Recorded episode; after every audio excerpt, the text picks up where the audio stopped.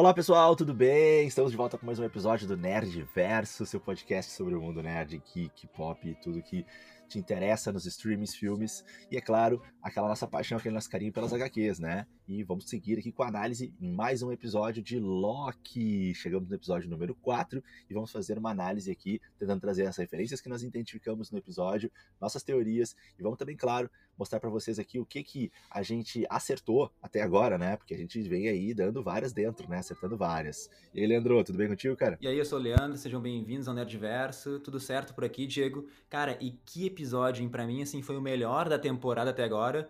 Trouxe respostas tanto para nós, assim, como para os próprios personagens da série. E finalmente a gente tem aí uma cena pós-crédito, né? A gente tá assim caminhando aí pro fim da saga Loki na Disney Plus. Vamos ver aí, parece que falta tão pouco tempo e a gente precisa de tantas respostas, né? Mas vamos ver que, que vamos confiar na Marvel, né, Diego? Mas antes de começar, vamos aí falar dos, dos abraços, né, Diego? Sim, que aqui sim, essa semana um abraço aí vai para Lídia Souza, para Mari Stefanelli, para Dai Silva, um abraço para Lia Amaro, para Victoria Maier, para Jossi Neves, um abraço aí para o Gabriel Albuquerque, para o Álvaro Vidal e para o Thiago França. Aliás, aí o Thiago França, esses tempos ele fez um, ele é fotógrafo, né? Ele fez um ensaio ali que ele mostrava um fundo de WandaVision, muito legal ficou. Eu tô esperando aí que ele faça um, fotos no estilo Loki. Quero ver que ele vai nos reservar aí, Diego. Boa, boa. Grande Thiago, abraço pro Thiago. Thiago cara muito presente, tá sempre conversando com a gente aí, trocando uma ideia, comentando, mandando teorias. Grande Thiagão. É... Sim, Leandro, nosso episódio. O episódio 4 foi muito bom, eu, eu adorei, né? O episódio 3, que foi um pouquinho mais, mais uh, talvez uma hype mais baixa. Importante, Sim. claro, muito importante pra série, né? Acho que não tem como não ter o episódio 3, foi legal. Mas foi um episódio que teve uma hype um pouco menor. A gente falou bastante isso no nosso último uh, Nerdverso Cast, né? Tirando o nosso episódio especial com a Carol Zara.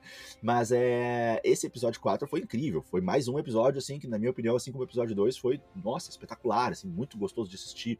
Muitas coisas acontecendo, muitas reviravoltas né, algumas explicações, algumas coisas que finalmente vão acontecendo e vão evoluindo na trama. Um, e é claro, novas perguntas que vão surgindo, né? Como a gente vai comentar aqui, né? Para mim, a maior pergunta de todas que a gente vai, vai trazer aqui, acho que já vou, já vou largar ela aqui, é por que que pegaram a menina lá, né? Por que que levaram a Sylvie quando ela era criança, tenho, cara? Ela tava quieta falar. brincando né? Ela tava quieta brincando ali, cara, e aí Sim. quando vê, pô, levaram ela. Tu viu que ela tava Essa brincando é com um lobinho? Né? Com um lobinho, referência Sim, ao Ragnarok. Referência... Isso, e também, e também o ditado, né, Leandro? Sim, Quando do lobo não sim. vemos as orelhas, eh, do lobo os dentes eu sinto, algo assim, né? Ditado é, isso aí. é mais ou menos isso. Mas então vamos falar, né, Diego? Vamos começar aí que o episódio já começa com esse flashback de Asgard, né? Pô, que, cara, eu queria ter visto mais, sabe? Eu senti falta deles explorarem melhor esse passado, porque se tu for ver, foi algo bem simples, didático, né? Ele nos deu a resposta que a Sylvie era de Asgard, como a gente falou no podcast passado, que ela foi levada ali quando criança, né? E por isso que ela não lembra muito bem ali dos pais. Mas eu quero sim, sim falar duas coisas do episódio. Primeiro, eu achei muito ruim assim a decisão dos roteiristas eles mostrarem como a Sylvie escapou da TVA porque é uma barbada roubar o tempad dos, dos agentes ali, né? E eu achei meio preguiçoso, meio conveniente o roteiro, o jeito que ela escapou, porque podiam ter investido uns 5 minutinhos ao invés de mostrar ela dando um pisão no pé da Ravona e escapando, né? Aliás, como tu falou, né? O que, que a Kid Sylvie fez de errado, né? Que crime que ela cometeu aí pra TVA surgir do nada, capturar ela, né?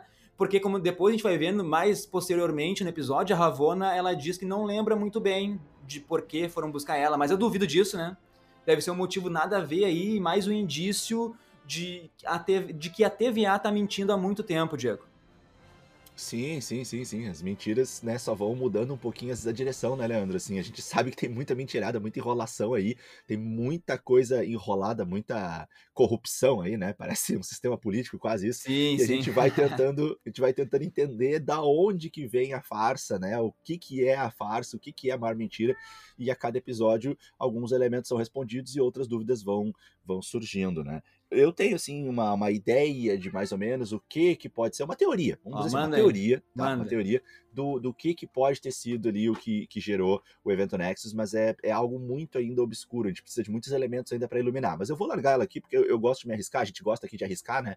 Então assim, eu acho que pode ter alguma relação com é, o, o, grande fator que desencadeou e aquela ramificação extrema, né? Que foi a ramificação que aconteceu lá em Lamentes, quando estava para explodir o planeta, Sim. que apareceu no, no, no, medidor ali de ramificações deles, né? No, no ali no, no, monitor deles, né?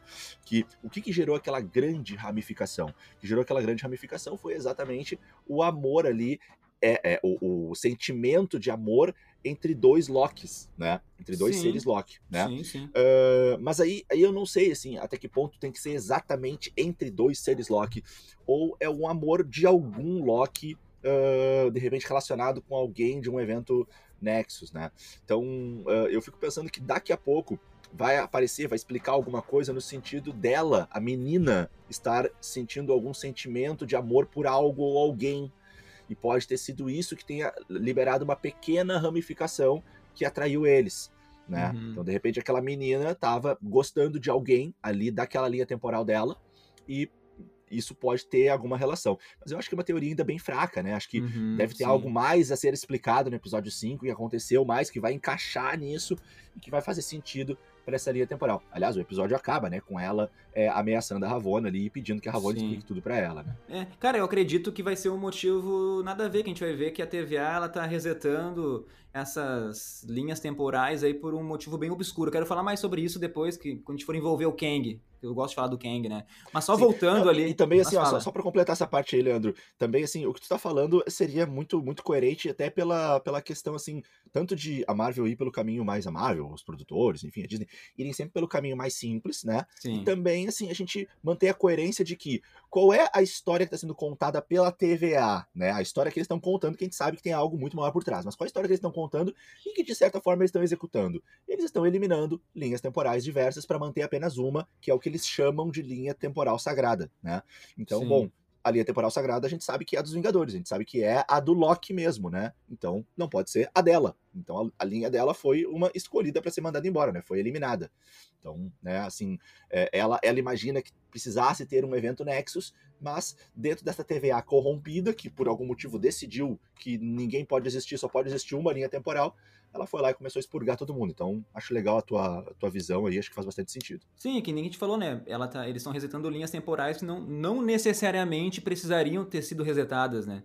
Então, isso que vai começar a gerar essa entrave com a TVA. Mas só falando daquela atriz Mirim ali, Diego, muita gente conhece ela, que ela é a Kaylee Fleming, né? Ela é a Judith de Walking Dead, a filha do Rick, né? Que, aliás, eu devo ser uma das únicas oito pessoas que continua vendo Walking Dead aí e que, Sim. graças a Deus, vai, vai encerrar esse ano a última temporada de Walking Dead. Vou poder ver outra série. Sim, oito tá? pessoas é por aí mesmo. mas, eu, mas eu digo que até a quinta temporada Walking Dead era excelente. Mas, enfim, outra coisa que eu quero falar ali daquela cena é que é, tu vê, né, que a TVA tu pode subir de cargo, né? A Ravona, ela era uma agente da TVA e então ela deve ter sido uma variante, né, Diego? Leva a crer isso aí, pelo menos. Mas como que ela virou juíza? Será que alguém mexeu os pauzinhos ali para ela ter esse cargo mais importante? Né? Claro. Mas vamos falar mais disso sobre essa teoria mais lá quando a gente for falar dos Guardiões do Tempo. E outra tá coisa, bom, então. será tá que bom. eles vão explorar o passado variante da Ravonna? Porque se forem interligar ali com as HQs, ela era uma princesa. Ela era tipo uma rainha de um reino futurístico. Será que vão, vão apresentar isso? Falta dois episódios, né? Será que tem tempo? Podem apresentar rapidamente, né? Tem sim, tem sim. Tem tempo, sim. E eu acho que, que, que, é importante. Alguma coisa tem que ser dita sobre a Ravonna, né? Ela, ela, é muito central na história. O tempo todo ela fica ali naquele papel que a gente fica incomodadíssimo querendo entender qual é que é dessa Ravonna, meu. Essa Ravonna aí. Então ela não é uma pessoa que aparece de vez em quando, não. Ela, ela, ela é uma peça-chave em toda sim. a trama. Então eu acho, assim, para mim é impossível não ter uma explicação mínima que seja, assim, que nem foi da Sylvie até agora, que eu acho que ainda vai também vai ter mais explicação da Sylvie. Mas enfim, acho que vai ter alguma coisa explicando ali o passado dela, né? Eu ia fazer uma piada, mas eu vou deixar tu voltar na teoria então depois da Ravona para fazer uma pergunta. tá bom, tá bom. Vai lá. Mas vamos falar então de Lamentes, porque como eles escaparam foi a segunda coisa que eu não gostei desse episódio, tá? Hum. Mas depois foi só alegria, tá, pessoal? Não fiquem me julgando aí. Porque o jeito que eles foram capturados ali foi mais ou menos como a gente tinha, como a gente tinha falado, que era a teoria mais pé no chão, que o Mobius ia lá e ia capturar Isso. eles. Isso pra mim foi muito rápido, né? Abrir, abriram um portal, prenderam, o, prenderam eles, né? E de novo parece que eles deram assim aquela corrida no roteiro, na edição eu não gostei. Foi que nem eu lembrei de Falcão e Soldado Invernal, quando eles faziam aquele roteiro apressado, sabe, Diego? Uhum. Mas essa aí, as minhas reclamações acabam por aqui, tá? Depois disso, o episódio foi maravilhoso para mim. Eu sou meio chato uhum. mesmo, só isso. Não sei se isso te incomodou. Uhum. É, não, não, não me incomodou tanto, não, assim.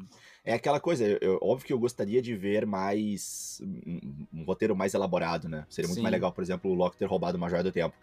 Uh, ou, ou um, uma pessoa, um personagem ainda diferente da série surgir e salvar eles. Isso seria muito mais legal. Mas é aquela coisa, né? É, se o, a série tem seis episódios, não cabe muito isso realmente, né? Aí só se eles realmente propusessem a fazer uma série mais longa, né? Com, sei lá, uns 8, 10 episódios aí, Aí daria para fazer. Mas assim, do jeito que foi, eu já estava já imaginando que seria algo realmente mais básico, porque é aquela coisa, né? Existem as, as, existe o que é importantíssimo na série e existe o que é apenas, né, é, conexão, conexão, assim, com o que é importante mesmo. Então, pelo visto, a saída deles de Lamentes não era o que a gente esperava que fosse, Leandro, assim, não era Sim. um momento, assim, importantíssimo, né? Assim como a gente fica com aquela história da, da, das joias, uh, uh, das joias do infinito, e, e, e, lembra que eu fiz aquele comentário que eu acho que é o que tá perdurando na série, e machuca a gente, mas é o que tá perdurando, que é, é como se os produtores dissessem pra gente, esqueçam as joias do infinito, é, é, é, outra história, já passou essa história, eles não é... vão retomar.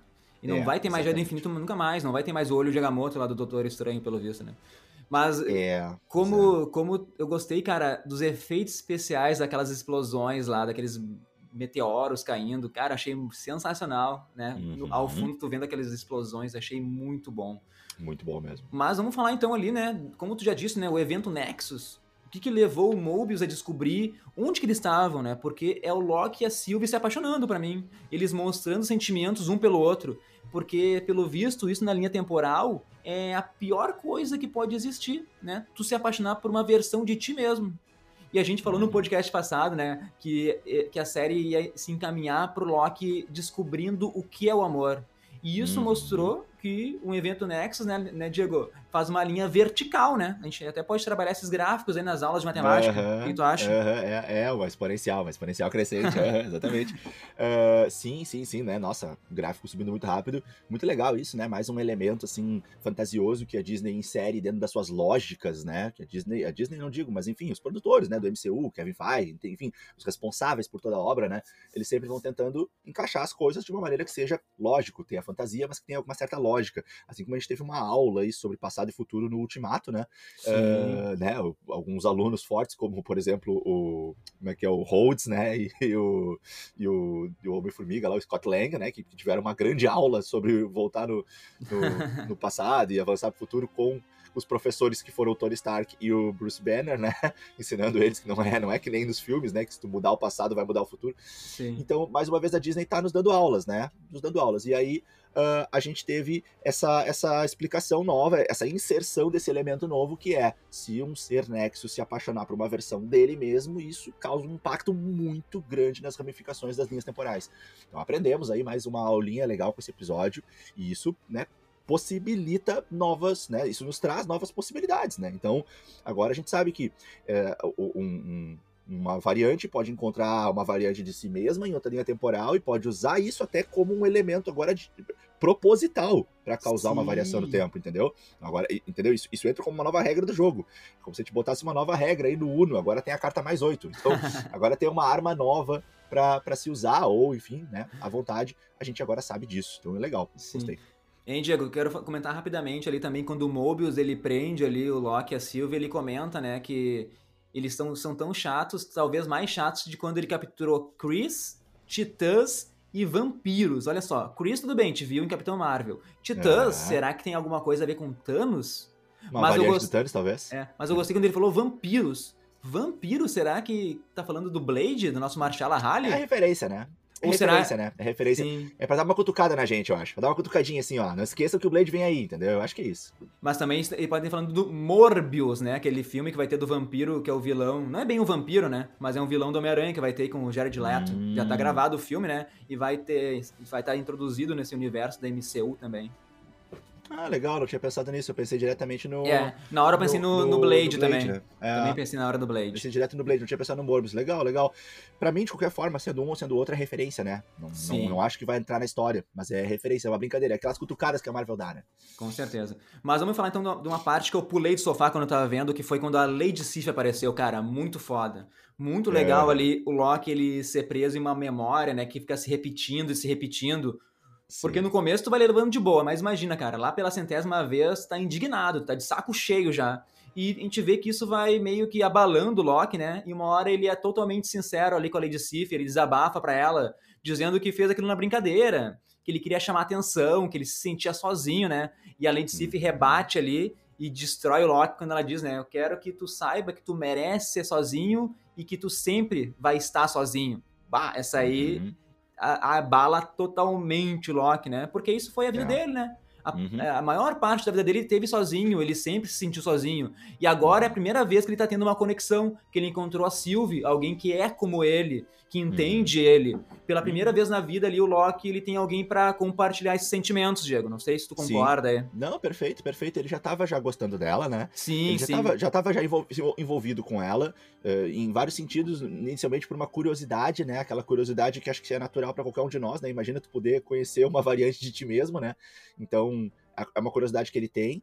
E, e, ao mesmo tempo, acho que já no primeiro momento que ele, que ele sente que ele pode conhecer essa variante, e acho que isso até é a maior motivação dele ter entrado no Tempad, na, na, naquele, naquela porta que ela abre, né? Quando eles se encontram lá na Roxxon, lá no episódio 2, no final do episódio 2, quando ele vai atrás dela, não, é, não acho que seja porque ele tá querendo fugir necessariamente da TVA. Claro que pode ter esse elemento também, mas não é o principal motivo. O principal motivo é a curiosidade dele também de conhecer acho. uma versão dele e uma esperança secreta que ele não vai falar para ninguém, mas que eu acho que dá pra gente supor, eu vou supor aqui, né?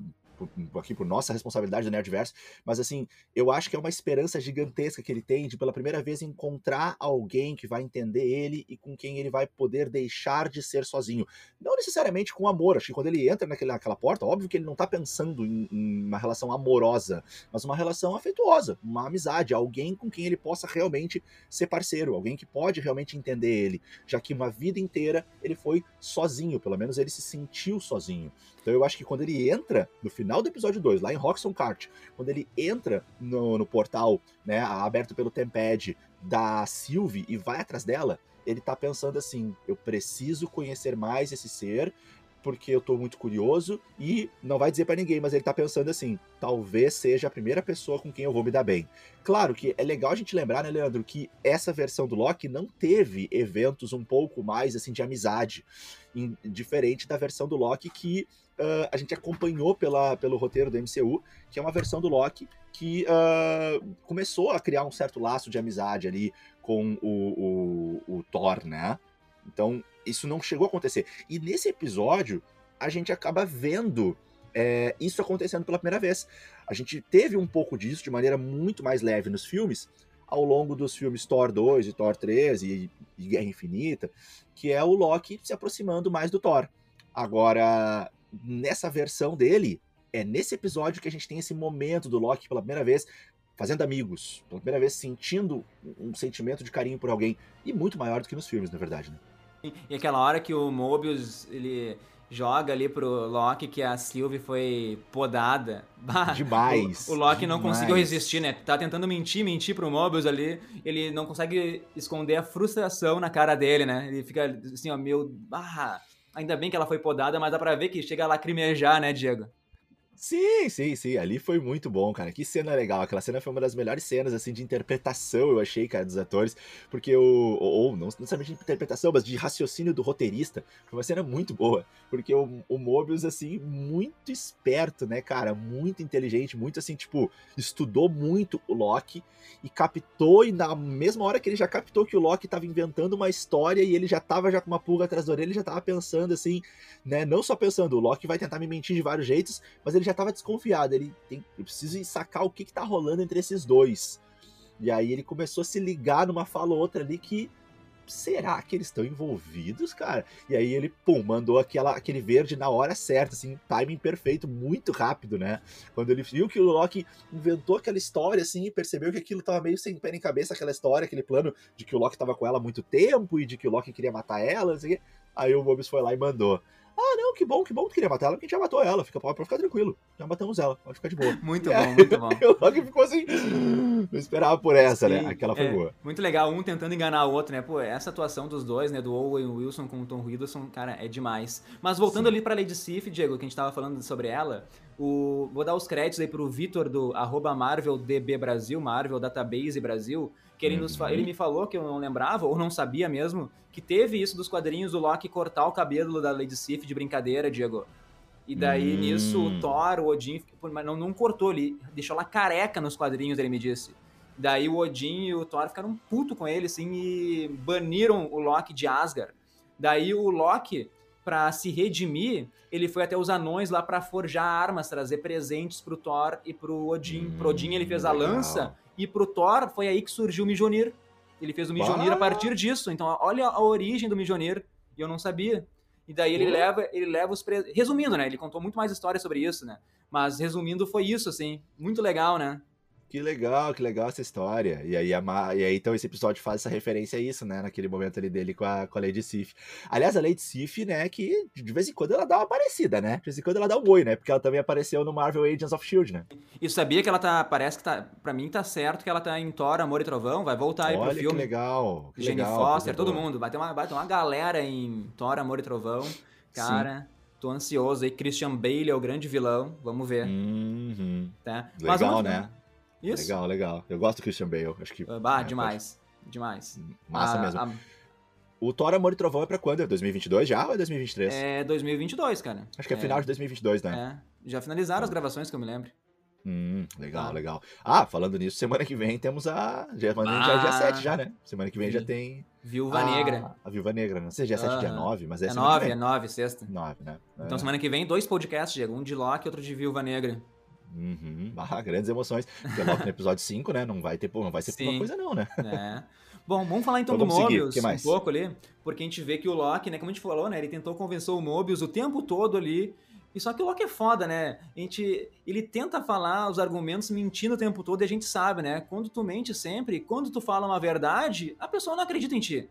Então ele fala ali pro Mobius uma hora que eles são todos variantes, né? E o Mobius não dá muita bola. Mas ele plantou a sementinha, né? Ele deixou aquela pulguinha atrás da orelha do Mobius. Né? Porque depois, quando o Mobius vai lá falar com a Ravonna, ele pede para interrogar a Sylvie e a Ravonna diz assim: não, não interroga ela, é pro teu bem. Né? A, a Sylvie ela já enfeitiçou a C20, deixou ela maluca e a C20 morreu. Bom, e o, e o, e o Mobius tinha acabado de ver a C20, ela só tava falando umas coisas nada a ver. Então ele ficou, ele, ele é um bom investigador, né? Seria um bom policial. Ele pode ser um policial, hein, Diego? Um policial que anda de jet ski pensando agora. Mas voltando ali, como guarda eu disse, marinha. É, da, da guarda marinha, essa é boa. Mas voltando, como eu falei, meu, é muito fácil tu roubar o tempad do amiguinho, né? Agora o ali ó, o Mobius pegou o tempad da Ravonna e daí tinha uma gravação lá da C20 falando tudo que o Loki falou para ele, que eles eram variantes, né? Daí sim. Eu, eu, vou mandar uma sugestão lá pra, pra TVA, Leandro. Eu vou mandar uma ah, sugestãozinha para eles. Um negocinho que a gente usa aqui na nossa linha temporal que se chama impressão digital. A senha, né? Podia ser uma senha. Uma De senhazinha, boa, né? né? Porque, nossa, tem pad. Ah, ninguém tá nem aí, né? Ah, não dá nada. Se pegar o meu, não tem problema. O que, que vai acontecer? Só vai dar uma bandinha das linhas temporais. Boa. Não, vamos ter que fazer isso. Pô, que isso, cara? Ah, que viagem, né? Todo mundo pega. Uma, uma senha resolveria todo o problema de Loki, eu não teria série, viu? Tu quer acabar com a série, né, Diego? Pô, cara, mas é, eu tô pensando de maneira lógica, né? Pensando na TVA, mas enfim, TVA que se exploda, né? Os caras são muito mal. Mas daí o Mobius, com essa informação agora, ele começa a acreditar no Loki, ele vai atrás do Loki, liberta ele, né? Até tem uma fala, né? Ele com o Loki, ele diz que o Loki ele pode ser quem ele quiser, né? Ele não precisa ser sozinho. E, aí, o Loki abre um sorrisão nessa hora, né? Ah, gostou, legal. né? Ah, primeira pessoa, é um amigo que ele tá sendo ali, né, Diego? Sim, sim, sim. sim. Pô, e, cara, é, e tu, é e tu vê como, logo em seguida, a gente vê como a Ravona, ela acredita nessa organização, nessa instituição que é a TVA, né? Porque ela manda, assim, deletar, podar o Mobius do nada, né, cara? Pô, e quando mataram o Mobius pra mim, Diego, eu fiquei assustado ali. Eu fiquei, cara, como a Marvel foi ousada, assim. Mas talvez uhum, ele não também. morreu. Talvez ele não morreu sim, depois. Sim. Vamos falar mais isso sobre na cena pós-crédito. Mas claro, eu sei. Claro. Mas, ô Leandro, assim, ó, na hora que acontece, né? Na hora ah, que na hora... ele, tu pensa duas coisas. Não, mas, mas eu e tu pensamos, eu tenho certeza, a gente não falou sobre isso, mas eu vou aqui, eu vou aqui arriscar. a gente pensa duas coisas. Primeiro, tu pensa, e agora? Será que foi mesmo? Será que a Marvel ousou para causar na gente mesmo essa perda grande, dar um impacto grande pra série e tal? Não, mas peraí, tem muita gente sendo podada. Pô, o cara é o principal. E eu acho que.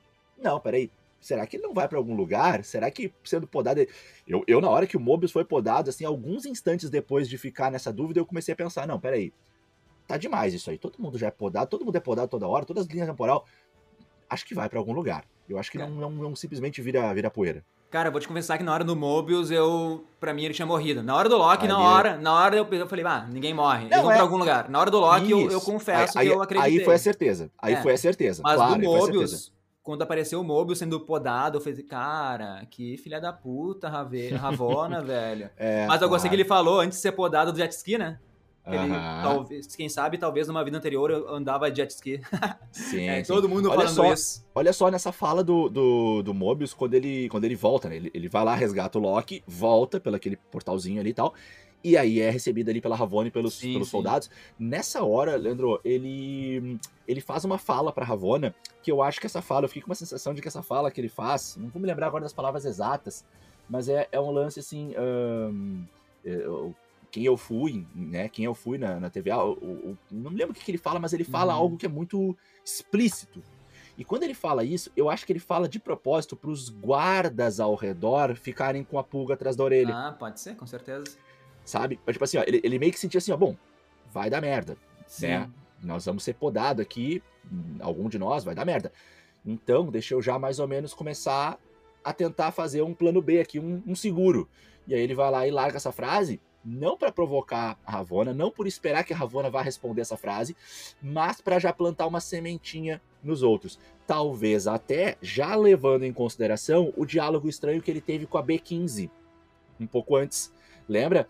Porque sim, ele teve esse diálogo sim. estranho com a B15 que na hora ele não entende tão bem e ele meio que desabafa com ela. Fala assim: ah, o Loki me disse que nós somos todos variantes ou que não dá para confiar em ninguém na TVA. Acho que foi isso, né? Acho que já foi, já que nós somos todos variantes nessa hora, é, né? Não isso, lembro isso. Também. Foi, foi, porque foi logo que ele terminou de interrogar o Loki pela primeira vez, e aí ele acaba dizendo pro Loki assim: ah, essa foi boa, Loki, ah, você sempre vem com essas, pode voltar. E aí o Loki entra de novo. E aí então ele fala com a B15. E a B15, né, gente, por que, que ela fez essa pergunta e por que, que ela já tava já super incomodada? Porque ela teve o encantamento e no encantamento ela ficou muito desconfiada. Quando ela foi encantada pela Sylvie, ela ficou muito desconfiada, tipo, tem alguma coisa estranha acontecendo aqui. Uma coisa que eu queria te perguntar, Leandro, não sei o que, que tu pensou sobre isso, né? Tem a cena do, do Mobius conversando com o Loki, né? E, e quando termina essa cena, corta pra B15, sozinha no corredor, com uma cara assim, hum, quase chorando, uma cara meio assim, tipo, se dando conta de algumas coisas, assim, e ela dá uma respirada, né? E vai, e vai entrar para falar com a com a Sylvie, né? Ela vai arma ali o, a, aquele, ah, aquela arma de podar deles. Sim e entra. Pouco antes dela entrar, quando cortou para ela, na cena anterior ao corte, nós estávamos na cena do interrogatório, numa cena de conversa entre o Mobius e o Loki, em que nessa conversa coisas chocantes são ditas. E aí que eu fico pensando, tu acha que ela estava ouvindo atrás da porta? Tu acha que ela ouviu isso? Ou ela estava só apenas refletindo, né? Que seria a linha mais básica de raciocínio? Cara, eu acho que ela estava refletindo, porque ela deve ter ter a Sylvie quando enfeitiçou ela ligou algumas coisas na cabeça dela que começou a entrar Isso. algumas informações assim dela ficava se, começou a se questionar começou a questionar Sim. a própria TVA até a própria C20 tudo que ela começou a falar lá né quero voltar para casa e do nada a C20 sumiu ela até pergunta né pro pro Mobius cadê a C20 Deu, o e o Mobius ali... fala, é, infelizmente ela morreu. Não, não, ele, ou ele não fala, sei se ele chega a falar, né? Acho que, não, acho que ele não fala que ela morreu, ele fala que ela tá em algum lugar. Não lembro Sim. agora.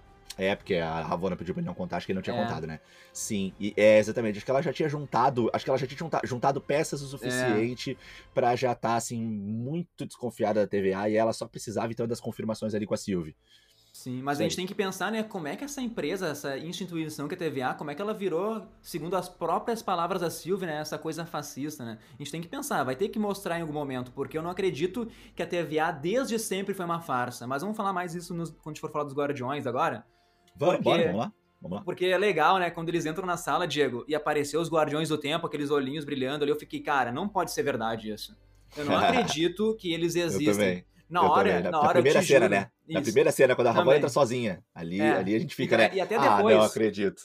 E até depois, quando aparece o Loki e a Sylvie junto lá, cara, eu, eu, comecei a pensar, a viajar, porque eu não queria acreditar que eles fossem reais. Então eu comecei a pensar, cara, isso deve ser uma ilusão do velho Loki. Porque não tem como os guardiões existirem, meu. Não pode, não pode ter os três carinhas sentados naquelas cadeiras, né?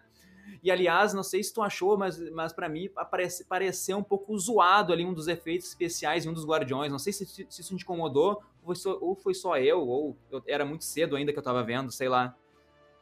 Não, eu não percebi isso, cara, mas assim, é, o que acontece? Quando eu vi o episódio pela primeira vez, eu não, não tive essa percepção. Quando eu vi o episódio pela segunda vez, né? Aí eu já olhei para ele e já percebi, bah, mas realmente isso aqui é robô mesmo. Olha só o jeito que ele se movimenta. Claro, não dá pra ter tanta certeza, mas enfim, quando eu olhei pela segunda vez já pareceu uma coisa mais tranquila, mais encaixada. Porque, né, daí já sabia que eles eram sim, androids. Sim. Mas, né, quando, como tu falou, né, a Silvia, é, é a Silvia que arranca a cabeça de um dos guardiões, né? Isso, tinha, isso tinha a resposta. Os caras são androides e eles são, assim, parece mega tecnológicos. Então, Lembra bastante quero... o Visão por dentro, né? Então, isso. Então vamos para uma teoria, Diego, que eu não sei se vai concordar comigo, a gente não conversou sobre isso, mas hum. vamos, eu quero envolver o Kang aqui. É hum. pouco hum. provável que isso aconteça, tá? Eu já hum. vou explicar por que é pouco provável.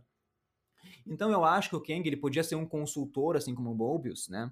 Ele, tinha, ele, ele conheceu a Ravonna, teve um caso com ela, ele até ele talvez mexeu os pauzinhos para ela virar a juíza, né? Uhum. Em algum momento ele conheceu os guardiões e ele trai os guardiões. Porque nos quadrinhos, vamos trazer um pouco do Kang, o Kang ele é um viajante de linhas temporais que quer conquistar todas as linhas temporais. Ele não tem superpoder. Ele é um cara que tem a super tecnologia, porque ele vai para o futuro ele arranja uma super tecnologia e quando ele volta no tempo, aquela tecnologia supera a que está atualmente ali. Então é assim que ele vai conquistando linhas temporais. Ele toma um gosto por isso, né? Tu tem o poder, tu quer mais poder ainda. Então, uhum. em, em, algum momento, voltando ao que eu estava falando, né? Ele traiu os guardiões, sei lá, matou os guardiões ou mantém eles presos, porque eu acredito que os guardiões existiam de verdade, né? Tá? E ele substituiu ele por aqueles androides para que ele, o próprio Kang, ele tivesse mais liberdade para visitar essas linhas temporais e conquistar elas, tá? E outra coisa que eu quero falar é aqueles dispositivos. Toda hora que aparece eles resetando uma linha temporal, eles dão um zoom, eles dão um foco naquele dispositivo. Então eu acho que tem alguma coisa a mais nisso eu tenho duas possibilidades. Uma é que aquilo, aqueles dispositivos, eles armazenam como um troféu pro Kang mesmo, né? A gente até já comentou uma teoria sobre isso. Mas uhum. a outra é que eu quero falar da cena pós-crédito, é que eles levam tudo que é resetado pro mesmo lugar, transformando num grande lixão, assim, digamos, né? Uhum. Eu acho que eu, essa teoria. Eu, eu, eu, acho que tá por aí. Eu acho que tá por aí. Eu acho que na verdade é uma mistura das duas, Leandro. É, eu acho que na verdade é. o grande lixão é para onde vão os podados, os que Sim. vão com a arma, eu acho. E os da cápsula, aí eles são encapsulados naquela cápsula que vai para uma sala de troféus do, do Kank. Mas eu ainda é acho isso. que algumas coisas resetadas também vão para aquele lugar lá. Porque essa teoria do Kang, ela é muito arriscada e a gente tem visto que a Marvel não faz isso, né? Relacionar o Kang com o Loki já é mais a minha emoção falando. Se eu fosse usar a razão, cara, é muito difícil a Marvel trazer o Kang para depois levar para Homem-Formiga 3, entendeu? Ele apresentar numa série para depois levar para um filme. Então eu acho que a história não vai por aí. Não sei, não sei se tu tem alguma teoria aí sobre os Guardiões, porque depois eu quero trazer uma teoria mais pé no chão. Cara, eu eu, eu não eu, eu discordo, eu, eu discordo de ti a full agora. Uhum. eu, eu, assim, na verdade, eu acho que eu acho que não, é, não é tanto, né? Mas eu discordo só no final. Assim, eu concordo com o que tu falou, mas eu discordo no final. Cara, para mim é o Kang. para mim é o Kang, Kang, Kang. Em todos os episódios eu fico vendo os episódios e procurando o Kang nos cantos das cenas, cara. Assim, porque para mim ele vai aparecer a qualquer momento e, e, vai chafurdar tudo, vai bagunçar tudo. E, e eu acho que a, eu acho que o, o, a série Loki, ela não vai acabar com um final feliz, feliz a full, assim. Não vai acabar bem, que nem, sei lá, acabou mais ou menos ali WandaVision, meio drama, né? WandaVision foi drama, mas enfim, resolveu os problemas, né? Acabou com os problemas ali e tal, né? Encerrou com, com o Rex e encerrou com o carinha lá, o Hayward da, da Sword. Falcão e Soldado Invernal, pô, terminou legal, terminou com churrasco no barco, né, cara? Terminou super feliz. Agora, eu acho que. É, eu, eu, acho que o, eu acho que o Loki vai terminar meio catastrófico. Eu acho que vai terminar assim, tipo, Loki não vai morrer e tal. Sylvie acho, deve, deve sobreviver, não sei, não sei, né? Kid Loki deve, deve surgir. Mas eu acho que, assim, em termos de o que, está acontecendo com o universo, eu acho que não vai terminar tudo bem. Eu acho que só vai mudar o ponto de vista. Eu acho que, assim, a TVA vai ser destruída, vai aparecer o Kang por trás de tudo isso, vai revelar o seu plano, talvez o Loki e mais, os, né, mais alguém junto com ele, daqui a pouco a gente comenta, uh, vão conseguir uma pequena vitória, vão conseguir de repente adiar um pouco o plano do Kang, mas eu acho que vai terminar com o Kang ainda um, um grande plano por vir, e a gente vai terminar com aquela cara assim de ah, fudeu. E agora? E pum, terminou. E aí o Kang volta depois no Homem-Formiga e continua essa, essa, essa, caminhada. Eu penso muito nisso, e eu acho que, na verdade, isso não seria ousar tanto, pensando naquela, naquele ponto de vista que eu sempre falo, né, Leandro? Assim, terminamos a saga do infinito, terminamos com o Thanos. Foi uma obra gigante, linda. Precisamos de algo grande para substituir isso. Então a Marvel precisa construir algo grande. Então ela não tá botando essas séries só para entretenimento, só pra gente curtir uma série. Ah, legal, essa série foi boa, vamos ver outra. Ah, legal, essa série foi boa. Não, acho que essas séries todas vão se conectar muito no futuro, muito. E, e, essa conexão vai começar daqui a pouco, já tá começando. Então, para mim, eu acho que as séries vão conversar muito e eu não vejo problema em o Kang aparecer agora. Acho que é muito necessário pelas conexões todas dos quadrinhos com a história sendo contada e ele aparecendo, não sendo derrotado, mostrando que ele vai fazer um grande estrago e isso dando continuidade no Homem-Formiga 3. E olha, não, não, não diria nem que o Homem-Formiga 3 resolveria também. Se o Kang for um grande vilão, talvez ele não seja derrotado em, em Homem-Formiga 3. Sim, sim, né? Tudo faz sentido. É que eu ah, fico com o pé atrás, sabe, do Kang ser ainda apresentado aqui. Talvez ele vai ser só citado. Mas eu quero trazer uma teoria mais trazendo dos quadrinhos a origem dos Guardiões do Tempo, né? Opa, Porque eles, eles foram criados por alguém que se chama Aquele que Permanece, né? Ele apareceu lá nos quadrinhos uhum. de 76 numa HQ do Thor. E eu gosto desse nome, né, Diego? Aquele que permanece, dá um status pra pessoa, né? Vai dizer. Mas enfim. Eu não gosto. Eu não gosto desse não nome, gosta, cara. cara. Pra mim isso é uma tradução mal feita, cara. É que nem a Midnight, né, da Ordem Negra lá do Thanos, dos filhos do Thanos. No Brasil ela é traduzida como próxima meia-noite. Como assim, cara? Próxima meia-noite? Parece que tu tá construindo uma frase, tu parou no meia frase, próxima meia-noite, sabe? Ah, eu, eu, gosto, meu. Eu gosto. É... Aquele que permanece. Eu gosto desse tá nome. Bom, não, mas tá enfim, tá mas enfim, Vamos ele é lá. é um ser muito antigo e não tem assim uma origem específica, é uma origem desconhecida, sabe? Mas ele foi ah, o último diretor da TVA e a única pessoa da TVA que sobreviveu assim na cidadela do fim dos tempos. Em certo ponto, esse foi o único universo assim que restou no multiverso, né? Tudo a ver com o que a gente está vendo na série. Então, ele como a última pessoa, ele criou os Time Twisters, que vão ser assim, tipo os educadores do nosso universo que vai surgir, né? Só que nisso tá tudo errado, assim, esses Time Twisters, eles voltam no tempo, começam a destruir o passado, realidades alternativas. Resumindo muito, assim, a história, o Thor e a Jenny Foster, eles entram e resolvem tudo, tá? A história é muito mais complexa que isso, tá? Já sofreu vários retcons aí durante os anos. Mas lá, lá no começo, até sobraram duas realidades, né? Uma com Time Twisters e outra com os Guardiões do Tempo, né? Os Time Keepers. E eles ficam assim numa guerra multiversal. E eu acho que essa guerra foi o que foi mostrada lá no primeiro episódio pela Senhorita Minutos, naquela animação lá. Tá? Pode ser, pode ser, boa, tá? legal. Mas assim, ó, mas resumindo muito, muito, muito a história, assim, mais por cima, a gente pode dizer que os guardi que o aquele que permanece, ele meio que deletou os Time Twisters e ele deixou os Guardiões do Tempo, tá? E criou os Guardiões do Tempo. Então eu acho que a Marvel ela pode meio que utilizar esse cara aí para ser o grande criador, né? E eu acredito que no próximo episódio a gente vai ver alguma coisa do passado da TVA, assim como a gente viu em WandaVision o passado da Sword, Diego. Pode ser, pode ser. Eu, eu, espero ver isso, né, cara? Eu acho que é importante pra gente entender né, um pouco melhor essa organização, o que aconteceu com ela, né? Tem muita coisa enrolada aí. E isso é uma coisa que me deixaria triste. Como tu falou no início do episódio, alguns, alguns buracos de roteiro, né? Que tu não, não gostou muito. Eu, eu, eu, eu entendo que é muito coerente o que tu falou, não vou discordar do que tu falou, mas pensando na minha sensação, isso não me incomodou muito. Assim, para mim tá ok, beleza, não, não importa muito com isso. Agora, se a gente não tiver uma boa explicação do que aconteceu com a TVA, daí eu vou ficar de cara. Ah, não, poxa, é uma instituição tão legal. Para mim a TVA é muito mais legal no sentido de, poxa, mexeu com linha temporal, cara, isso é um poder gigantesco. Ela é muito mais legal do que a Sword do que a, do que a Shield, sabe?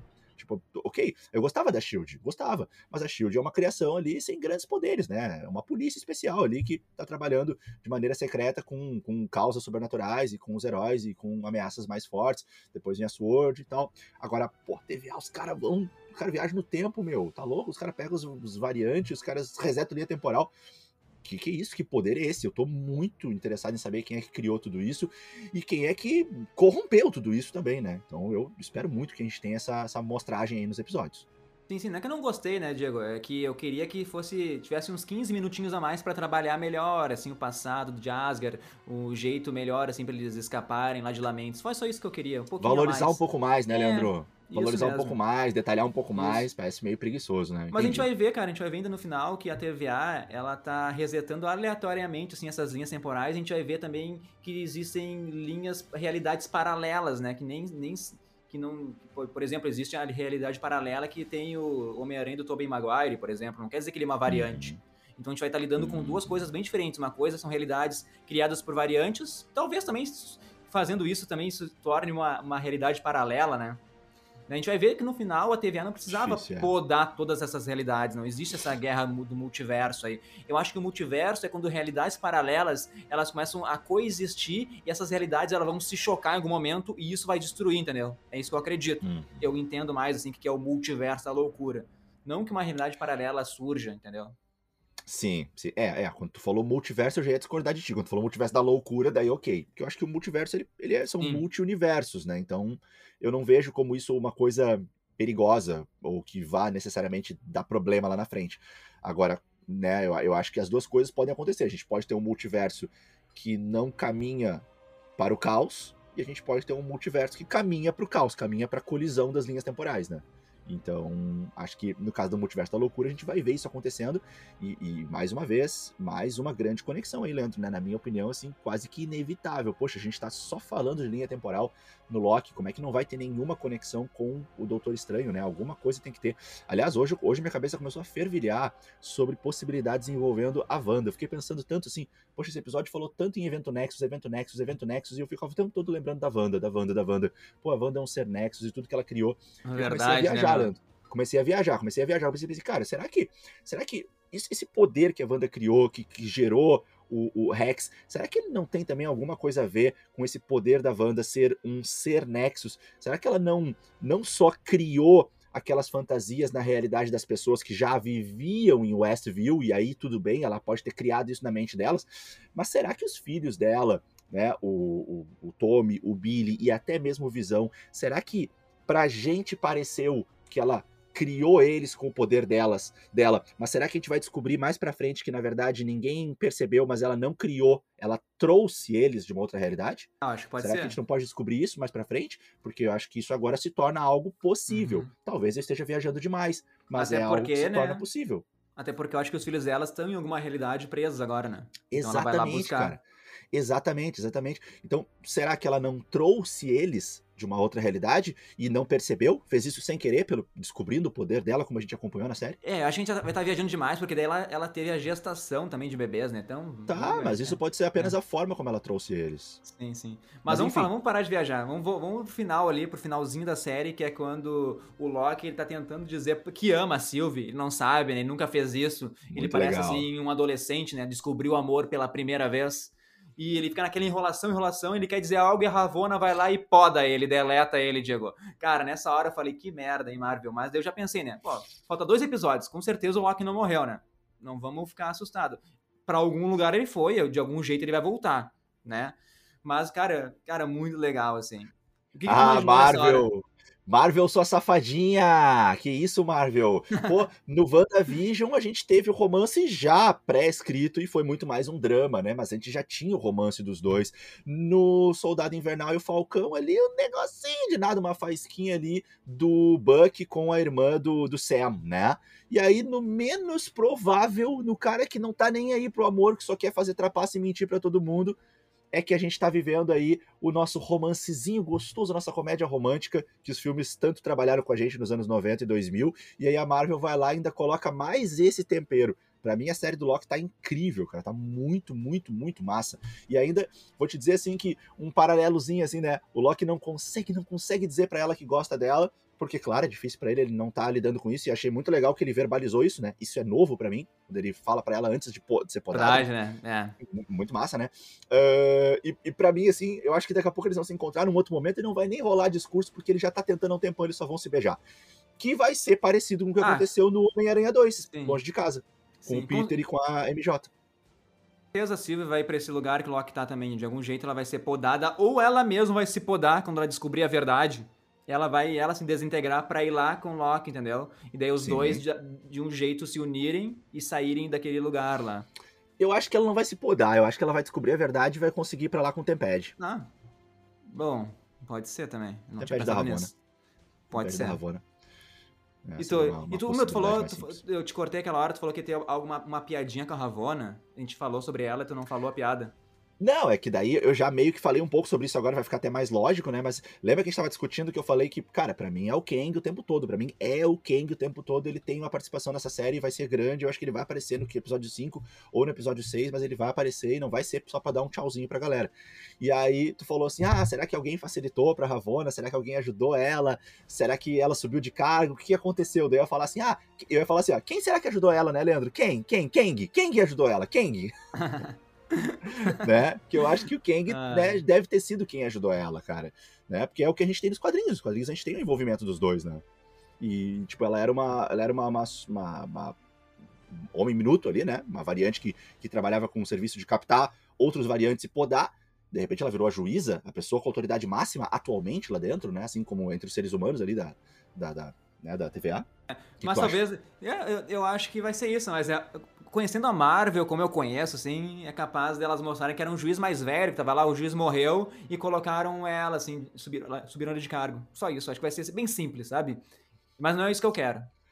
Sacanagem, Marvel, não faz Sacanagem. isso. Mas, o Diego, Mas... daí acaba, acaba o episódio, né? Aquele momento do Loki sendo podado ali. Uh, agora a Sylvia ameaça a Ravona, dizendo: agora tu vai me contar tudo, Silvia. Agora tu vai me contar tudo, Ravona. E tem aquela Sangue música. Olhos, né? Tem aquela música que aparece, e Diego, a música é If You Love Me. If You Love Me, né? Que hum. se você me ama, eu, gost... eu achei tudo a ver assim, com o que o Loki sentiu, né? Ali com Boa, a Sylvie. Leandro. Boa, cara. Massa. Então tu pesquisou que a música é If You Love Me ali e... Ah, que legal. Gostei. Mas vamos pra cena pós-crédito agora, que a gente tem bastante coisa pra falar. Hum, né? O que Loki cena! O Loki, ele acorda em outro lugar, né? Ele até, ele até fala, né? Ah, tô, tô em réu, né? Que merda é essa? E eu gostei de ver aquela. É, e eu gostei daquela nova equipe que tá se formando ali no MCU. E a nossa teoria lá do Conselho de Loki está mais viva do que nunca. E finalmente apareceu aquele ator, né, que a gente falava, o Richard Grant, que ele realmente vai ser o Loki, mas é o Loki clássico. Cara, e o uniforme, o que do caralho, hein, meu? Muito bom, assim, é simplesmente foda ele realmente vai ser aquele Loki clássico, né? A gente, a gente já teve WandaVision lá, o Halloween, com os uniformes Isso clássicos. Isso que eu ia falar. Eu ia falar que ele comprou o uniforme dele na mesma loja que o Visão comprou dele. oh, meu, muito bom. meu, e se tu for ver, a maior parte do tempo do Loki nos quadrinhos é que aquele uniforme ele meio zoado, né? Faz pouco tempo que ele foi virar, assim, sim, um cara mais sim, do bem, sim. então. Então, cara, o Loki clássico demais, demais. A gente tem também claro. quem ali? O Kid Loki, que é o mesmo ator, né, que a gente comentou lá no, podcast, no podcast, desculpa, passado. Que tinha dado uma rateada, né? Tinha dado uma rateada, tinha postado uma foto do Loki, assim, que, dando Isso. a entender que ele seria o Kid Loki, é. né? Então, que, que eu nem sei, eu, Leandro, eu, eu até às vezes essas rateadas aí da, da, né, da, da, da internet, da mídia, às vezes eu fico na dúvida. Se foi uma rateada, se foi um negócio plantado pelos roteiristas. Ó, oh, vamos fazer uma jogada ensaiada aqui, ó, pra dar uma hype na galera. Tu vai lá, tu posta, depois tu apaga, a gente te xinga e tá tudo certo. E aí a galera fica viajando, teorizando, e isso vai dar uma emoção maior quando tu aparecer do que pode tu aparecer ser. do nada. Entendeu? Pode então ser. eu acho que pode ser uma coisa plantada. Mas aí também não vem ao caso. Enfim. E, e aquele outro cara, né, Leandro, que tá mais na, na esquerda ali que aparece, né? Aquele, aquele personagem negro ali que Uh, é, é, mais um Loki. Sim. E ele tá ali com uma espécie de martelo na mão, né? Parece. Sim, o ator parece é o. Uma espécie é de Mjolnir, o... parece. É, o ator é o Delbia Oparei. Cara, se tu for ver nos créditos, ele tá acreditado como Boastful Loki, que hum. tradução é tipo Loki orgulhoso, na tradução literal, assim. Cara, tem duas opções, né? Ou é um Loki digno de segurar o Mjolnir, né? né? Que ele, ou então ele é tão orgulhoso que ele mesmo forjou um próprio martelo. Porque se tu for ver na foto, é um martelo que parece meio de sucata, sabe? Parece uma chave de fenda com. Ele fez esse martelo na mesma garagem lá onde o. Onde o coisa lá, como é que é o John nome? Walker. O, John o Walker. americano fez. O Johnny Walker. o John Walker. Ele fez aquele martelo na mesma garagem lá com o John Walker lá. Com certeza. O John Walker fez o frisbee dele lá. É. Mas é um lock bem diferente, né? Então, com... Sim, sim. Cara, então deve. Então o que, que a gente pode achar aí, Diego? Porque se tu notar naquele lugar, se tu for ver atrás ali dos locks, tem a Torre Stark ou a Torre dos Vingadores destruída. Então, aparenta ser uma Nova York aquilo ali. Sim, sim, sim. Será que é uma Não, Nova York onde o Loki venceu? Não sei, não tinha pensado nisso, mas, mas certamente é uma, uma linha temporal ali um pouco mais abandonada, mais sucateada, e eu mantenho ali a minha fala de que é pra onde vão os podados. Porém, Também acho. Leandro, pode ser Também isso, acho. mas também pode ser. Pode ser isso, mas também pode ser outra coisa. Pode ser tipo assim, não é todo mundo que é podado que vai pra lá. Porque o Loki Hum. é um ser que não é, né? Como diz a minha mãe, tu não é todo mundo. O Loki não é qualquer um. O Loki, ele, na verdade, né? Ele é um... E ele ainda falou na série, né? Vamos lembrar que ele trouxe uma frase que vem a, a entrar nessa parte, né? O Loki, quando a Sylvie fala assim, ó, será que nós estamos predestinados a morrer? Será que essa é a nossa, nossa sina? Né? E, e nessas palavras, mas ela quer dizer isso, e o Loki fala: não, não acho que seja isso. Acho que nós estamos predestinados a sobreviver. A gente sempre sobrevive. E aí isso é legal, porque ela- ele larga essa frase, e essa frase, então, ela foi, foi jogada para conectar com isso, né? A gente sempre sobrevive, e mais uma vez a gente toma um susto. Mas o Loki vai morrer? Claro que não, né? O negócio se chama Loki, o Loki não vai morrer. Mas aí a gente, então, vê ele vivendo mais uma vez, aparecendo lá. Então eu, eu levanto a seguinte pergunta: será que todo mundo que é podado vai para esse lugar, Leandro? Ou será que não é todo mundo? né? Eu Cara, acredito que seja mais fácil pensar que é todo mundo, ok. eu acho que é todo concordo. mundo, porque... Eu sei, eu sei que tu vai dizer isso, mas assim, dá pra levantar a possibilidade de que não, de que o Loki que- e mais alguns seres especiais é que vão pra lá. Ali pode ser tipo uma terra paralela, uma realidade paralela. Eu adoro, assim, esses conceitos de ficção científica, sabe, Diego? E se for todo mundo, pelo menos isso nos dá uma esperança de que o Mobius esteja vivo ali. Sim, Pô, eu- sim. Porque sim. eu ficaria muito de cara se ele morresse, se ele não mostrasse ele andando de jet ski até o final da série. Tá? Não, é, é. ainda mais que falou de jet ski de novo nessa daí. Antes eu tava É. achando que talvez não, mas agora sim. Vai ter, vai mas, ter o jet ski no final cara, da série. eu acho que não só as pessoas, mas como tudo que é desintegrado vai acabar lá. Por isso que tá tudo destruído. Todas as realidades elas vão pra aquele lugar, sabe? É Te- tipo um te digo mais, lixão. Leandro. é um lixão. E, e pode ser um Te pouco digo mais, tive também. uma visão aqui agora. Tive uma Fala. visão aqui agora, Leandro. Tive uma visão. Episódio 6, duas cenas pós-créditos. A primeira cena pós-créditos, Mobius no jet ski. Com certeza. E a Tem segunda, mais forte, assim, pra conectar com algo que A vai segunda é depois dos, de todos os créditos, né? É isso, aquela segunda lá na finaleira, tipo a da Wanda, né? É. A segunda daí mais pra, tipo, o que, que vai acontecer, o que, que ainda tem Daí por mostra o vir. Kang daí. Daí mostra o quem. Cara, e alguma coisa Ah. mais aí sobre teorias, Diego? O Kid Lock, né? Ele tava segurando ali, ah, Ah, naquela cena pós-créditos, né? Um, um- um- Era, era tipo uma Um espada, crocodilo? parecia, mas era. Não era uma espada, né? O Kid Lock, ele tava segurando um cro- crocodilo, né, Diego? Um crocodilo. Ah, tá. Parecia, parecia que era uma empunhadura de uma, uma espada, mas na verdade Não, era não. o desenho de um crocodilo ali, né? Sim, não, ele tá, ele tá, ele tá segurando um, croco, um Loki em forma de crocodilo. É o Crocodilo Loki, Diego. Uhum, Isso aí deve ser. Isso deve ser alguma referência ali aos animais que o Loki já se transformou nas HQs. Até no Isso. filme do Ragnarok, o Thor fala, né, que o Loki uma vez se transformou numa serpente pra assustar ele, né? Talvez ele se transformou num Sim, crocodilo e não, não consegue voltar à sua forma. Ou ele gostou daquela forma também, né? Mas é o Crocodilo Loki. É, ficou quero um ver- tempo assim. Eu quero ver o Unicórnio Legal. Loki ainda. Legal, Unicórnio legal. Loki é o que eu espero. Ah, essa vai ser demais. Essa vai ser Mas com demais. certeza aí, E, meu. cara, nessa- ah, fala, fala. Não, com certeza vai ter o Loki presidente aí, que deve ser o Loki que tenta reinar nesse, nessa terra paralela, nesse lixão. Deve. Porque tem um momento também que o Loki ele vai em algum momento pra Asgard, que tem um, um Loki sentado no trono de Asgard. Então, será que nesse mesmo lugar também? Então, é, tem muitas coisas que a gente vai, vai, vai ver ainda. Mas eu acho que o Loki vai reunir uma Sim. galerinha ali, vai reu- reunir vários Locks pra, pra atacar a TVA.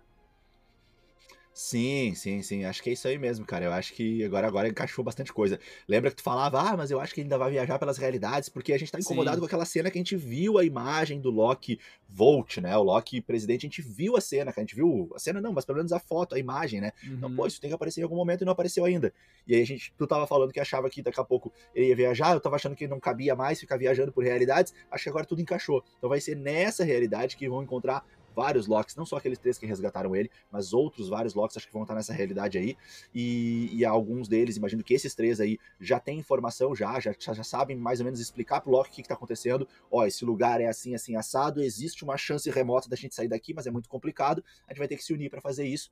E o Loki então vai entrar com aquele gás todo e vai reunir aí a galera para poder sair de lá. Acho que é mais ou menos isso que vai acontecer. Então é isso, cara. Agora eu não. Agora tem que pensar na semana mais teorias aí. A gente acabou de ver o episódio. E. Leandro, eu sei que a gente já tá já bem no finalzão, mas eu só ia te perguntar uma coisa. Tu tem anotado aí alguma teoria de fã? Tem, tem, mas vamos falar depois do bloco do lançamento da semana? Ah, verdade. Vamos chamar o lançamento. Chama, chama aí o lançamento, Leandro. Então chega aí o pessoal do lançamento do dia no nosso bloco Lançamentos da Semana. Então agora vamos começar com aquelas dicas gostosas de filmes, séries, o que, que vocês vão assistir no final de semana. Se tem alguma dúvida, esse é o bloco perfeito para vocês. E quem melhor do que o pessoal do lançamento do dia para trazer essas informações? Então sejam bem-vindos bem aí, Alisson e Léo. E aí, Leandro? E aí, gente, tudo bem? Ô, pessoal, e aí, tudo certo? Tudo, tudo certo, certo, Leandro. A gente a gente já começa aí, né, falando aí de um super lançamento que aconteceu no finalzinho de junho. Finalmente chegou ao Brasil o HBO Max. A gente estava aí ansioso por esse lançamento. Já tínhamos comentado dele aqui no, no podcast, né? E agora finalmente chegou aí com um catálogo incrível. E a gente tava nessa expectativa. Superou as suas expectativas, Leandro? Cara, o catálogo é, para mim, é o melhor que tem no mercado. Eu achei, assim, que tava um, um pouquinho bugado ali, umas legendas, sabe? Mas é óbvio, né? O primeiro, Muito, primeiro é. dia, muita gente é, assinando, sim. então nas próximas semanas eles vão fazer adaptações, vão consertar. É muito tráfego, eu acho, de gente ali acessando ao mesmo tempo. Isso pode meio que atrapalhar, mas então isso não me incomoda. Até eu até nem tive muito tempo para assistir, né? Eu vi muita gente reclamando aí que tentou ver algumas coisas, mas eu vi que tem muita gente vê dublado as coisas, né? E daí não, não atrapalhou. Como é que foi para vocês? Sim, sim, sim. Eu percebi isso também, eu comecei a ver algumas coisas e realmente a questão da legenda ainda tá dando uma travada. E essa é uma questão que a gente já tinha falado bastante, porque o HBO Go, né, que era o antigo catálogo aí da HBO, tinha esse grande problema, né? O HBO Max já é bem melhor, pelo menos para navegar ali. E eu acho que durante eles vão se adaptando, né, para melhorar ah, isso. É, na Smart TV eu senti que, que deu também uma travada. Eu até achei que fosse a minha Smart, mas daí nos outros streams, assim, eu dei uma navegada, já tava normal, era mais o, o HBO Max mesmo. Mas é uma questão de adaptação. É, eu achei, assim, o visual muito atraente, muito legal, o catálogo, né, a gente nem precisa comentar aqui. Mas é isso, é torcendo para que melhore, porque tem muita coisa que eu quero ver. E, claro, né, para quem está ouvindo aí, a gente já quer deixar algumas indicações de produções que valem a pena maratonar no HBO Max. Léo, quer começar aí, Léo? Bom, eu vou falar de Liga da Justiça, de Zack Snyder. Eu acho que quem já tinha assistido o outro e ainda não assistiu essa nova versão, agora tá aí, né? Não tem mais desculpa e vale a pena porque é bem melhor do que a outra. São quatro horas de filmes. No HBO Max é dividido ali em quatro partes, então se você não quiser fazer uma maratona de quatro horas, você consegue assistir as partes divididas e vale muito a pena. E você, eu, Leandro, o que você indica? Cara, eu, eu, poderia falar assim de Game of Thrones, que é uma série top, né, que uma das melhores para mim, mas eu quero indicar uma que muita gente não, não viu, que é The Leftovers que é, é assim, ó, pra mim, sensacional. São três temporadas, tá no top 6 das minhas séries preferidas. E a premissa é bem simples, assim, é no mundo, uh, 3% das pessoas somem do nada. Somem, desaparecem, 3% da população. Não sei se é 3% agora, não lembro muito bem a porcentagem. Mas, e daí as pessoas têm que conviver com isso. Por que essas pessoas sumiram? Para onde elas foram? Será que um dia elas vão voltar? Eu assisti. Eu assisti essa série, é muito boa mesmo. Entendeu? Sim, e, e, é muito intrigante. Esse tempo todo você. Porque vem todo esse debate de religião, sim, né? Sim. De, de, questões de extraterrestres. São várias teorias que vão surgindo e vão intrigando bastante. Realmente, quem assiste é, é uma baita dica. E para mim o final é muito bom, não quero falar, assistam. Assistam, que é uma série assim pra tu refletir, sabe? Tudo pode acontecer. Eu, a gente cria muita teoria. Eu gosto de séries que criam teoria, sabe? Então, Boa. essa seria a minha indicação. Eu, não, eu poderia ter falado de Friends assisti. também, né? Friends, Game of Thrones, mas eu vou num, em alguma série que poucas pessoas eu sei que assistiram. Falando em Friends, você assistiu o especial? Assisti, assisti, cara. Assim, ó, pra quem é fã, o especial é demais, sabe? Pra... É, o único defeito é que foi pouco tempo. Pra mim, poderiam ter feito vários episódios, sabe? De uma hora. É. Sim, sim. Eu também comecei a assistir. Aliás, foi a única coisa que eu consegui assistir no HBO Max essa semana, que foi muito corrido. É, mas eu quero deixar uma dica aí que eu já tinha assistido no HBO Go semanalmente. Agora, né? Todo mundo tá podendo aí maratonar no HBO Max, que é Mare of Town. Já falei dessa minissérie, elogiei pra caramba. E deixo aqui, né? Reforço a dica Para quem ainda não assistiu, o HBO Max disponibilizou aí a minissérie completa, que na minha opinião é a minissérie do ano. Com certeza. Então acho que, Concordo que também, é uma Alisson. maratona válida. E finalizando aí esse assunto de HBO Max, é, tá com uma promoção aí de assinatura de 50% para quem não já foi, né? Já foi, era Não, até o é dia 30 31. 31 de julho. Ah, é 31 de Ah, julho. tem mais um mês, então. era- Tem mais um mês, achei que era até o fim do mês. Mas quem assinar, então, o streaming aí até o final de julho, garante aí 50% off, né? Até o... enquanto permanecer a assinatura. Uma assinatura aí, enquanto você estiver assinando ali, a- o desconto permanece, meio que vitalício. Ah, vale É, muito a pena, li- né, cara? Vale a pena. Sim, então quem assinar até. Essa assinatura deve ser feita pelo site para garantir esse desconto. Então, assim, se você nunca atrasar um pagamento, não cancelar a assinatura, enquanto ela estiver ali válida, você vai ter 50% de desconto. Feito. Vale a pena, vale a pena. Bom, saindo agora do HBO Max, indo para o Prime Video, a gente tem aí um baita lançamento de filme nessa sexta-feira, dia 2 de julho, que é A Guerra do Amanhã. É um sci-fi ali de ação e chega aí nessa sexta-feira no Prime Video com, com, com vários nomes, né, estrelando aí que prometem, né? Promete aí bastante ser um, um, um, filmaço. Uma curiosidade desse filme, Leandro, é que o Prime Video enfrentou uma luta ali de ofertas com a Netflix, com Apple TV Plus, para adquirir o direito de distribuição. Né? O filme foi produzido, desenvolvido ali pelo Paramount Pictures e o Prime Video comprou- acabou comprando os direitos por 200 milhões de dólares, Ah! quase mais aí, né, Ah! de um bilhão de reais, se É, o fosse tá. Que grana, hein? Que grana. Sim, então. É uma grande aposta aí, já chega agora, né? Sexta-feira, dia 2 de julho. E tem, como o Alisson falou, tem o Chris Pratt. Sim. E também tem a, a Serena, de The ah, Handmaid's não Tale. sabia disso aí. Eu sabia só do Chris É, Pratt. Aham, Cara, os dois são os Eu protagonistas. vi o trailer, eu não sei se eu gostei ou se eu não gostei, porque o trailer ele, começa com aquele futebol, né? Futebol brasileiro. Sim. Bah, achei muito, Sim. achei Aham. muito ruim essa parte. aí. Mas depois a história parece legal, parece que os efeitos especiais estão bons, então eu não sei se eu gostei ou não, mas eu vou ver com certeza o filme. É, é um do- do- dos melhores lançamentos, vamos dizer assim, do Amazon Prime Video pra julho. O catálogo esse mês, assim, Uma das não- grandes apostas, É, né? mas não, não me surpreendeu, eu esperava mais, assim, mais Aham, novidade pra julho. Eu tava esperando que eles viessem aí com os dois pés na porta, não só, né, o Prime Video, mas todos os streamings, Globoplay, Netflix, porque com a chegada do HBO Max, ainda mais com essa promoção, né, é um risco, né? Todo mundo sabe que é um risco. Estamos numa guerra dos streamings aí, mas é uma das apostas aí pra esse mês de julho, é a Guerra do Amanhã que chega sexta-feira. Como você tinha falado do trailer e tal, só vou falar um pouquinho sobre a, a trama. É, a, human- a humanidade, então, tá lutando contra uma invasão alienígena. E quando tudo parece que tá perdido, alguns cientistas descobrem uma maneira de recrutar soldados do passado para derrotar esses extraterrestres. Então essa é, é mais ou menos a premissa do Ah, filme. é legal. Eu gosto dessas histórias, assim, dessas ficções científicas, sabe? É, eu É. também gosto, é um dos meus gêneros favoritos. É, eu tô muito animado por, por conta mais do elenco, assim, que eu gosto muito do elenco, tenho afinidade aí com Chris Pratt, então eu tô, tô na torcida, vou assistir, volta aí na semana que vem pra falar se valeu a pena ou não.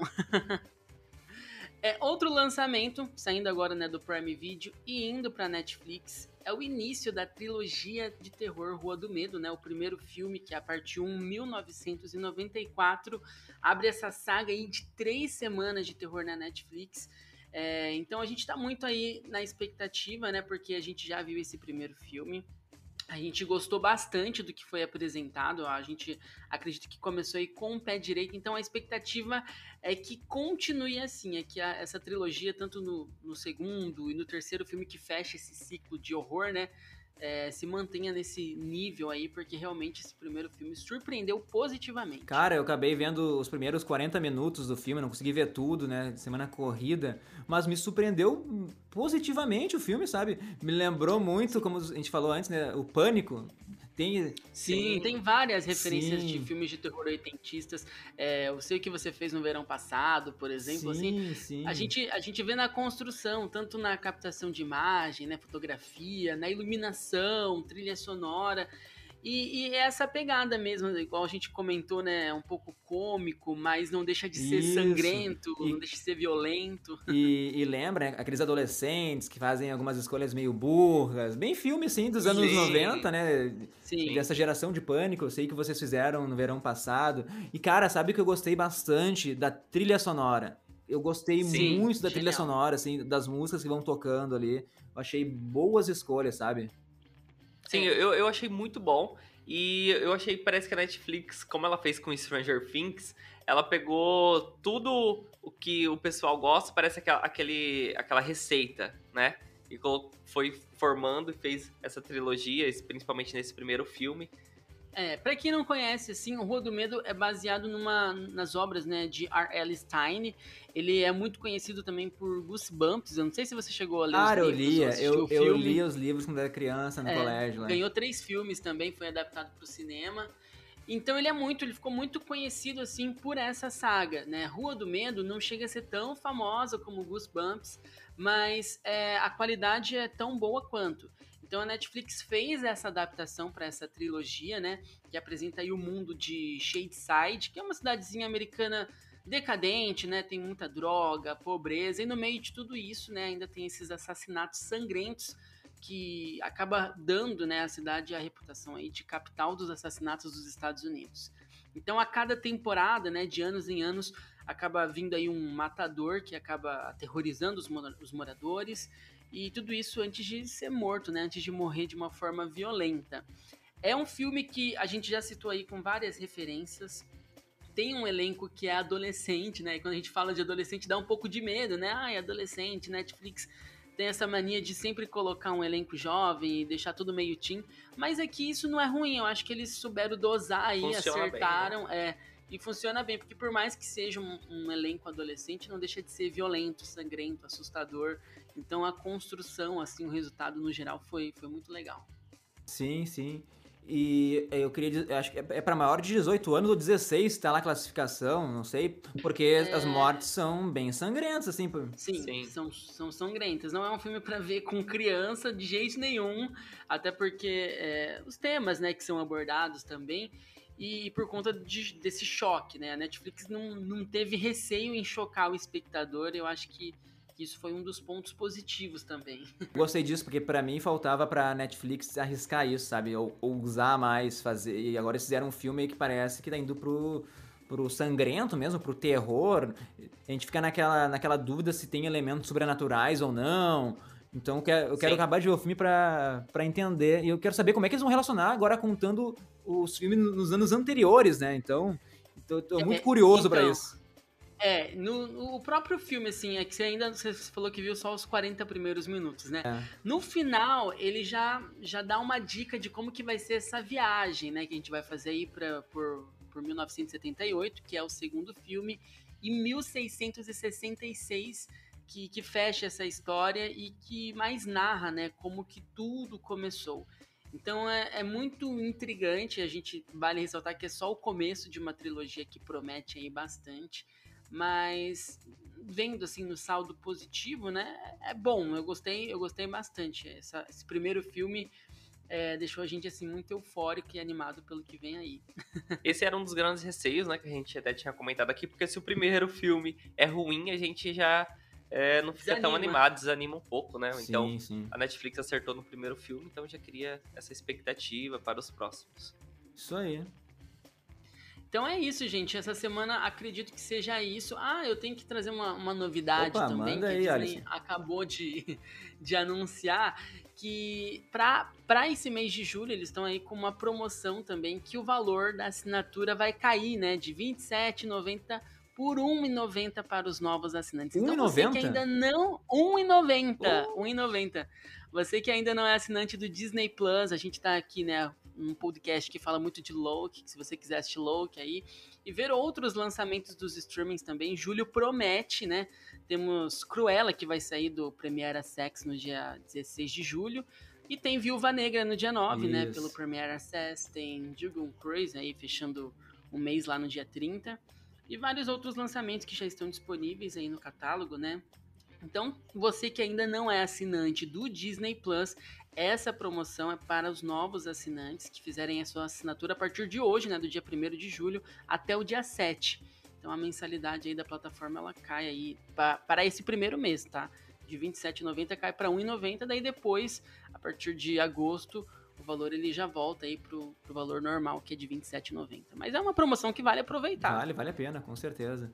Vale a pena. Eles querem conquistar novos assinantes, né? Então é, é um bom incentivo. E para mim foi uma estratégia inteligente, né, para bater de frente aí com a HBO É, Max, com que tá, que tá chegando aí com É. tudo. Então, vale É, com mais serviços de streaming assim, começa essa rivalidade, cada um tenta rivalidade. vão, vão tentar baixar um pouco o preço assim, para tentar conquistar Sim. novos clientes, né? Então é, é bom ter ne- nesse nessa visão ter mais streamings, mas é ruim também que a gente, a gente costuma assinar mais também, né? É verdade. Sim, é, a gente acabou substituindo a TV a cabo, né? Que a gente Sim. pagava lá 150, 200 conto por mês pelos streamings, né? Essa é, essa é a realidade. Com certeza. Porque na verdade, se for somar tudo, né, já tá chegando, ou já chegou no que se pagava, né, em um- uma TV. Ah, com cabo. certeza. Bom, gente, mas é isso. Esses são, essas são né, as novidades aí para este final de semana, para esse fim de semana. Algumas expectativas ainda de julho trazer aí bons lançamentos. Então a gente retorna aí na semana que vem. Se vocês quiserem acompanhar já né, as listas dos lançamentos deste mês, dos principais streamings do cinema, segue a gente lá no nosso arroba lançamentos do dia no Instagram. Obrigadão aí, pessoal. Pô, obrigado por trazer as novidades e a gente se encontra então semana que vem aí. Valeu, Alisson. Valeu. Léo. Valeu, Leandro. Abração. Um Abraço. Então tá, gente, esse foi o bloco lançamento da semana, bloco espetacular, como sempre, trazendo muita novidade, trazendo tudo que vai vir aí de bom pra essa semana e, claro, com a qualidade dos guris aí, do lançamento do dia. Quem não segue ainda, aproveita pra seguir lá no Instagram, no arroba lancamentos do dia. Aliás, é uma página maravilhosa, esses dias eu ainda tava conversando com a minha esposa, minha esposa tava falando assim, ah, o que eu vou ver, eu quero ver uma série nova, eu falei, bah, vai lá no lançamento do dia, porque lá eles botam todas as novidades, eles botam assim, ah, quais são as 10 melhores séries de terror pra ver, top 5 filmes que já estão para quase sair da Netflix, e o que, que tá estreando no, Amazon Prime, no HBO Max que tá chegando, enfim. Então, ah, se vocês querem estar atualizados, se vocês querem estar por dentro do que está acontecendo no mundo dos streamings, em séries e filmes, vocês não podem deixar de seguir. Um grande abraço, Léo e Alisson. Boa, boa. Então, Diego, vamos então pro nosso bloco Teoria dos Fãs. Eu tenho uma teoria aqui do Rodney Jr., que ele nos enviou hoje ainda, que Boa. ele acha que o grande vilão aí de Loki, ele tava pensando que pode ser um feiticeiro. E ele diz, e se a TVA, ela não for, ela não passa de pura magia, assim como Hum. foi WandaVision, sabe? Que a TVA, ela foi feita por um feiticeiro e por isso que não tem magia lá dentro. Podem ter feito aquelas runas que nem a Wanda fez pra tirar a magia da, da Agatha Harkness. Hein, Diego? O que tu Uhum. acha? Cara, da primeira vez que tu me falou, eu gostei bastante, mas agora ouvindo de novo eu já fiquei meio assim. mas assim, a parte das runas eu, eu acho coerente, tá? A parte das runas eu acho coerente. Agora, fora isso, cara, ser tudo uma criação de alguém que nem foi o Rex, aí eu já acho que não. Pois eu é, acho né? meio viajante, aí acho que não. Agora, tem uma coisa, né, Leandro? Ainda não. Nós sabemos que quem tá lá dentro é variante, nós sabemos que as pessoas tiveram a sua memória apagada. Como? Quem? Quem que apagou a memória dessas Hum. pessoas e como, né? Porque, tipo, nenhuma arma de tecnologia que tem lá dentro faz isso até então. Eles não têm lá o, o negocinho do MIB lá que pisca no olho da pessoa e apaga lá a memória. Eles não Talvez têm. tenha uma salinha, né? Nunca, nunca sabe. Pode ter uma salinha que apaga as memórias. Mas temos essa ainda pergunta a ser respondida, né? Então, bom, fica aí essa dúvida. Talvez se relacione um pouco com essa teoria, mas eu acho um pouco difícil. Assim, ouvindo ela de novo agora, eu já achei ela mais, assim, viajada. Mas Sim. é uma teoria que, pelo menos, assim, claro, ela é coerente, ela é, ela é coerente em si, sozinha, ela é coerente, ela se explica. Mas eu acho que ela não se conecta com o resto da história bem. Sim, sim. Obrigadão, então, e Rodinei Júnior, e obrigado por colaborar com o nosso bloco. Hein, Diego, para nós finalizar aí nosso podcast de hoje, quer falar um pouquinho do trailer de Shang-Chi? Opa, vamos falar um pouco, mas eu vou falar um pouco menos, né? Porque eu assisti um pouco rápido e não consegui ainda fazer aquela, aquela pausa em, em cada episódio, né? Vamos comentar assim- só rapidamente mesmo, porque esse trailer foi mais focado ali no- nos Dez Anéis, a gente pode ver. Nos apresentou uma personagem também que parece ser a mãe do Shang-Chi, Uhum, né? isso mesmo. Talvez, talvez ela vai ensinar alguma coisa pro Shang-Chi, porque aparece ela quando ele é criança, aparece ela quando ele é adulto. E ela Mas- fala pra ele assim: você não é seu pai. É. Então, será que ela, tá em- ela deve estar naquele reino, talvez, lá que o Mandarim ele quer invadir, e lá ela ensina algumas técni- técnicas novas pro Shang-Chi pra enfrentar, então, o próprio pai, né? Pode ser. Outra coisa legal que apareceu é o, é o dragão. Ah, o dragão foi do sim, caralho. Cara, a gente falou que tem um dragão gigante. né? Mas aquele dragão lá é o grande protetor. Não é o Fing Fang Fum, aquele dragão, acho. Aquele dragão tem uma, uns brinquedos já que foram lançados, ele tá como o grande protetor. Então ele deve. Porque o Fing Fang Fum é um vilão, né? Um dragão do mal. Então aquele dragão pode rivalizar com o Fing Fang Fum. Ele pode estar protegendo de ninguém acordar o Fing Fang Fum, sei lá. Vamos pensar melhor sobre isso ainda. Sim. Mas outra sim, coisa sim. que aparece daí, daí foi para destruir. Porque naque, a gente tem uma teoria, né? Da, que, ouça o nosso podcast sobre Shang-Chi, sobre o que, que aquele torneio pode envolver, né? Que não é um torneio qualquer. Porque a gente falou ainda que ia ter personagens da Marvel naquele torneio, mas eu não, eu não imaginava que ia aparecer quem? O Abominável, que é o grande vilão lá do Hulk, do primeiro Hulk, que nem era o Mark Ruffalo ainda. O Edward Norton. Sim, cara, que do caralho, o Abominável. Que, que, cara, o que, que ele tá fazendo lá? Agora sim, agora explodiu. E, ali cara, foi, pá, e ele tá lutando contra um feiticeiro. Que é um feiticeiro ali da. que ou é pupilo ou atua junto com o Doutor Estranho. Parece, uhum. cara, e agora, na primeira vez que eu olhei, eu duvidei que fosse o Wong. Mas agora eu tô acreditando, assim, que é o Wong naquele torneio lá, meu. Parece não. muito Wong. Eu acho não, que é o Wong. Não, não é, não pode ser. O que, que o Wong é o vai estar tá fazendo lá, cara? O Wong tá cara, tá na biblioteca. O Wong cara, tá da biblioteca, tá ouvindo Beyoncé no fone de ouvido, cara. Vou te dizer que é o Wong lá, meu. Vocês vão ver. Velho, ele tá no torneio, porque esse torneio não é pouca coisa. Como a gente disse, né? ah, né? Ouça nosso podcast. Ouça nosso podcast pra ter a nossa teoria do que, que é esse torneio. Lá a gente explica uhum. bem direitinho que o grande vencedor aí vai ganhar a, a oportunidade de trabalhar, talvez, com o mandarim. Não é bom, bem um prêmio, né? Mas o Shang-Chi não vai querer que ninguém faça isso, né? Então por isso que ele vai entrar no torneio. Mas Sim. a gente explica bem direitinho lá no podcast. Sim, sim, sim. E o trailer foi muito bom, né, Leandro? Aquela ah, hype, foi... aquela, aquela coisa bem, bem feita, né? Aquela musiquinha legal, aquela sim. cenas de luta massa. Aliás, cenas de luta muito legais ali, né? Mostrando eles lutando e usando os poderes dos anéis, né? Cara, eu gostei massa. muito de, de, como eles estão usando esses poderes aí. Tá bem diferentão, assim. Gostei muito dessa adaptação.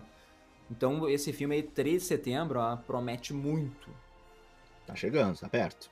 Mas então é isso, né? Chega assim ao nosso fim, nosso podcast de hoje sobre o quarto episódio de Loki. Obrigado a todo mundo aí, continue interagindo com a gente no Instagram, que é o nerdversocast, tá? E muito obrigado até a semana que vem, ao, no quinto episódio que vai prometer explodir nossas mentes, Diego. Isso aí, gente. Um grande abraço. Obrigado pela parceria, pela escuta de vocês. Continue mandando as teorias pra gente lá no Instagram. Até a próxima. Um grande abraço. Tchau, tchau.